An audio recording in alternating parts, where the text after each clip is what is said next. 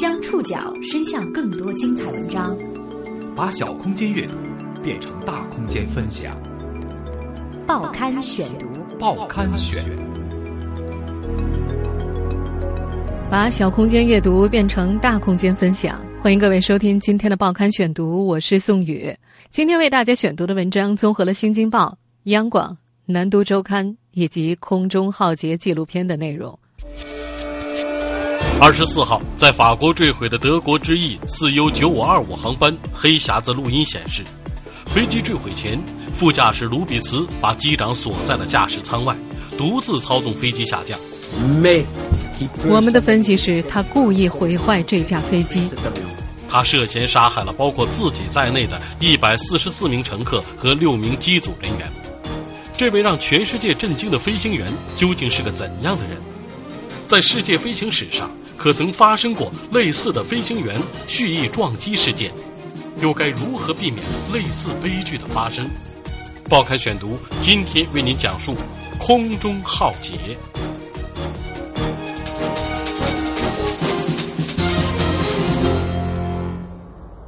三月二十四号，德国之翼航空公司一架从西班牙巴塞罗那飞往德国杜塞尔多夫的空客 A 三二零客机，在法国南部。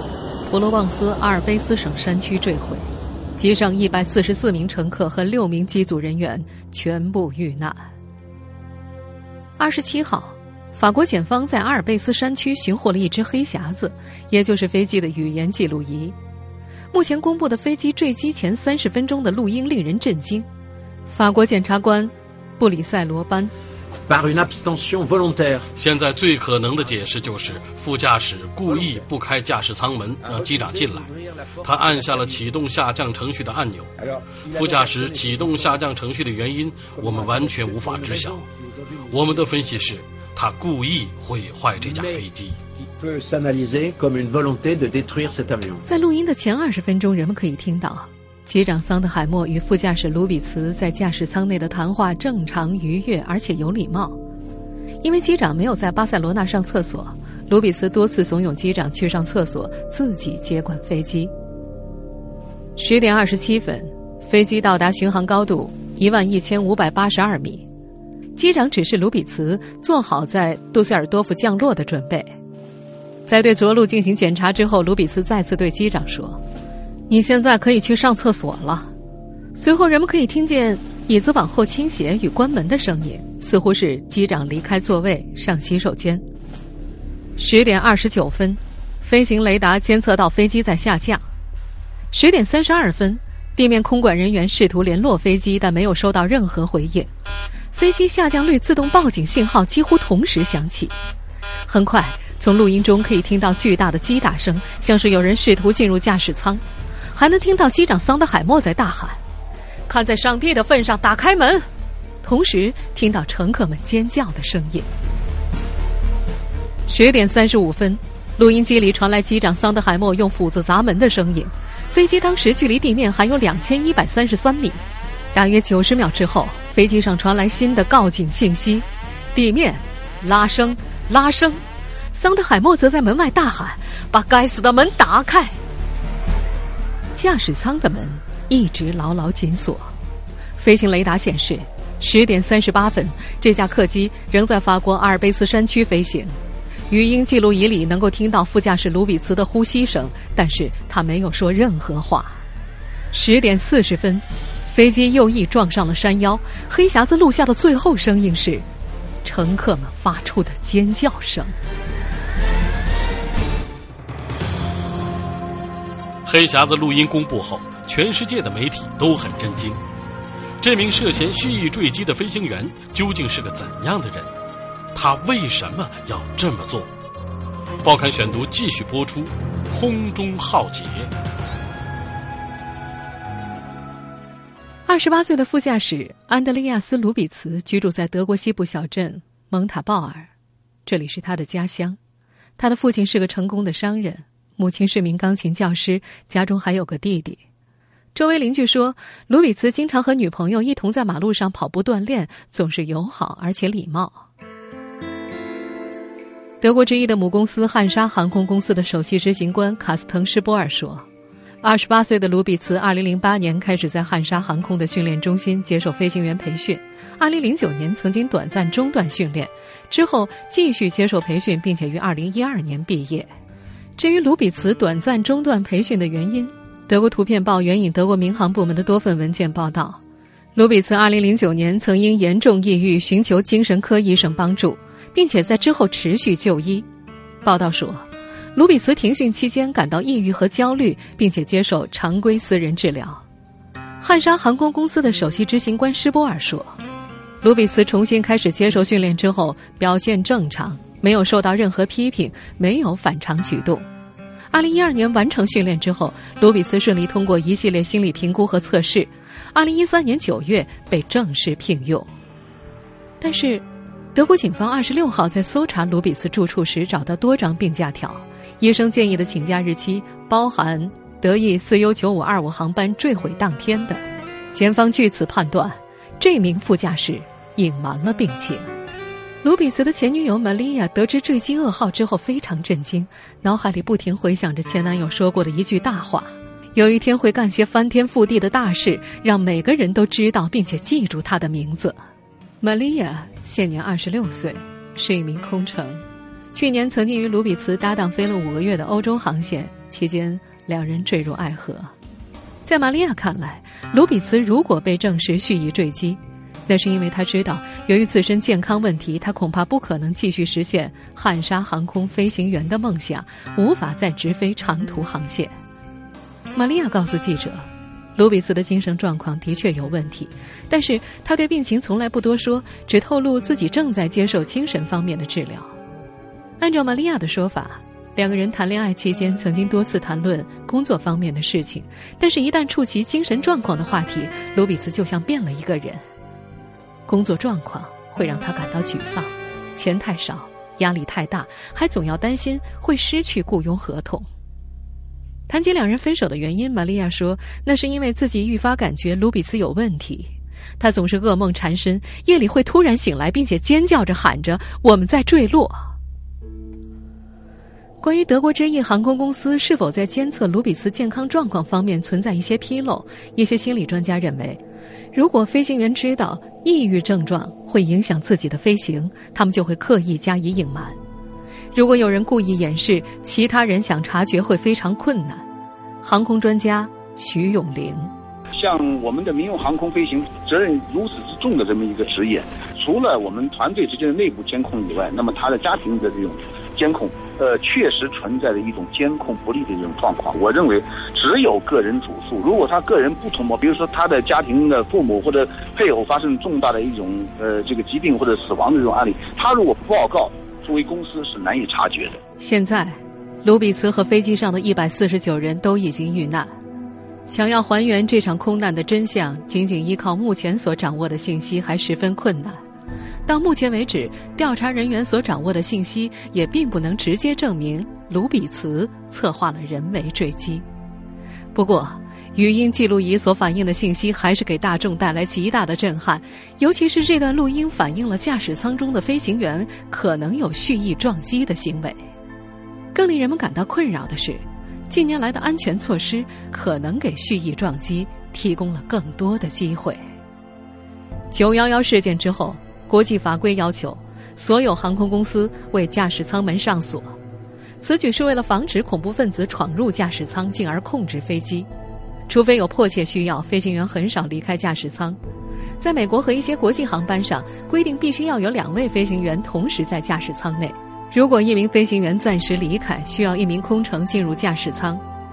德国之翼飞机坠毁之后，一些欧洲航空公司宣布将会采取类似的政策。尽管飞行员自杀极为罕见，然而一旦发生，其后果不堪设想。在航空安全史上，可曾发生过类似的事件？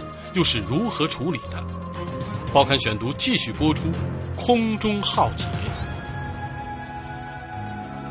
在美国一家就业网站发布的二零一四年最大压力职业当中，民航飞行员登上了第四位。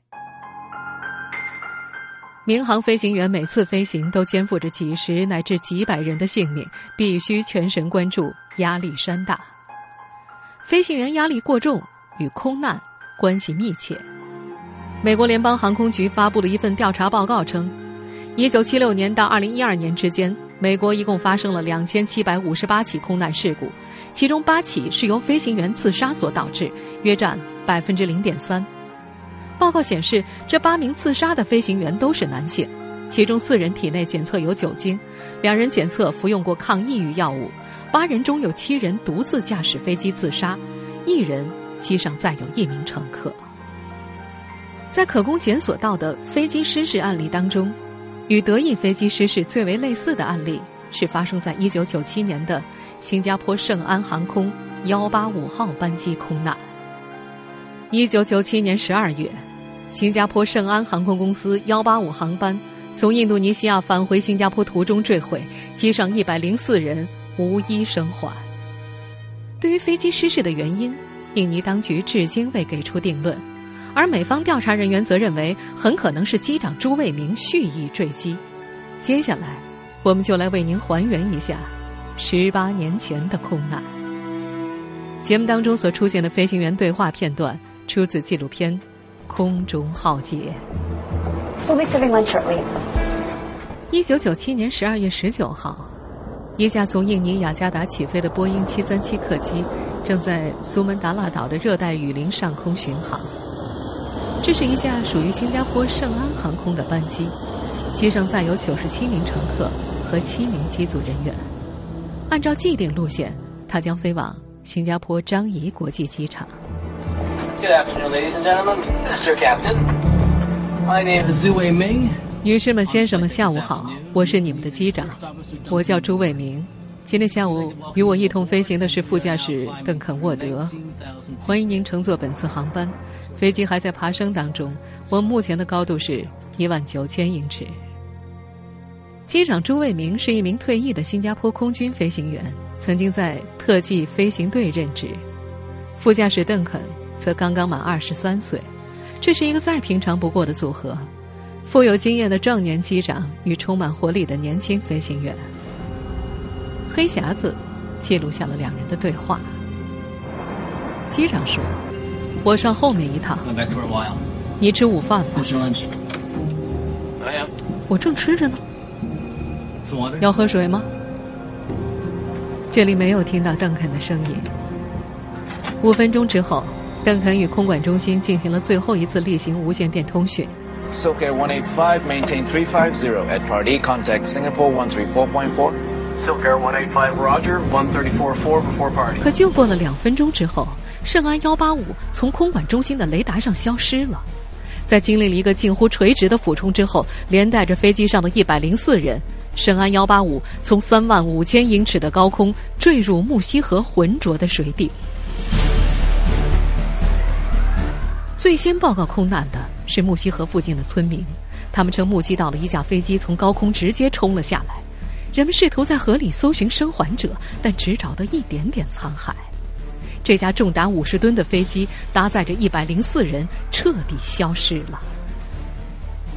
二十四小时之后，印尼交通安全委员会指派调查员桑托斯·萨约戈主导事故调查。这是一项极为艰难的任务，热带雨林恶劣的气候和浑浊的水域都给调查带来困难。飞机摔成了碎片，而碎片又都埋在水底的淤泥当中。由于波音737是美国制造的飞机，所以美国国家安全委员会也派出了自己的调查专家协助印尼查明空难真相。一架民航主流机型毫无征兆的坠毁，如果不尽快查明真相，它对航空工业的影响无疑非常巨大。调查组起初怀疑事故原因是某处严重的机械故障。但由于找到的残骸太少，还不能确定是哪个部分出了问题。于是，调查组从另一个方向着手，他们分析圣安幺八五飞行轨迹的雷达数据，这却让他们发现了一个令人震惊的事实。报刊选读继续播出：空中浩劫。圣安幺八五的雷达数据显示，飞机从起飞到坠毁，仅仅过了三十六分钟。前三十五分钟飞行完全正常，但是最后三十秒却突然从三万五千英尺下坠到了两万英尺，平均每分钟下降超过三万英尺，远远超过了每分钟五千到七千英尺的正常下降速度。飞机上到底发生了什么？调查组急需找到黑匣子。在进一步加大投入之后，调查组在河面以东四公里的雨林里找到了一些残骸，这些残骸来自飞机的水平尾翼。到了调查第五天。调查组终于取得了重大突破，黑匣子被找到了。调查组立即将黑匣子送到美国进行分析，同时对收集到的飞机尾翼碎片进行分析。经过反复的对比和实验，调查组认定，深安幺八五的尾翼不管是驱动器还是材料都没有任何问题，它可以正常工作，只能够寄希望于黑匣子了。不少人都知道，现代商业飞机的黑匣子。实际上包括两个部分：飞行数据记录仪和语音记录仪。美国方面告知调查组，飞行数据记录仪完整记录了飞机空速、高度、方向，还有其他几十项参数，但是仅仅限于前三十四分三十秒，然后突然之间什么数据都没有了。朱卫明和邓肯开着自动驾驶仪，保持在巡航高度，飞行记录仪。在飞机开始加速下坠前一分钟左右停止记录，调查员很迷惑：为何一架刚出厂不久的737，在这种良好的天气下正常航行时，飞行记录仪会突然停止工作？为何过了片刻之后，这架飞机就冲向了地面？那么，黑匣子的另一部分，负责记录驾驶舱声音的语音记录仪又是什么情况呢？它比飞行记录仪还要早停止工作六分钟。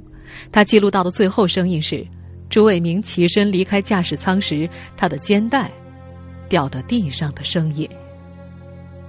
是黑匣子突然断电了吗？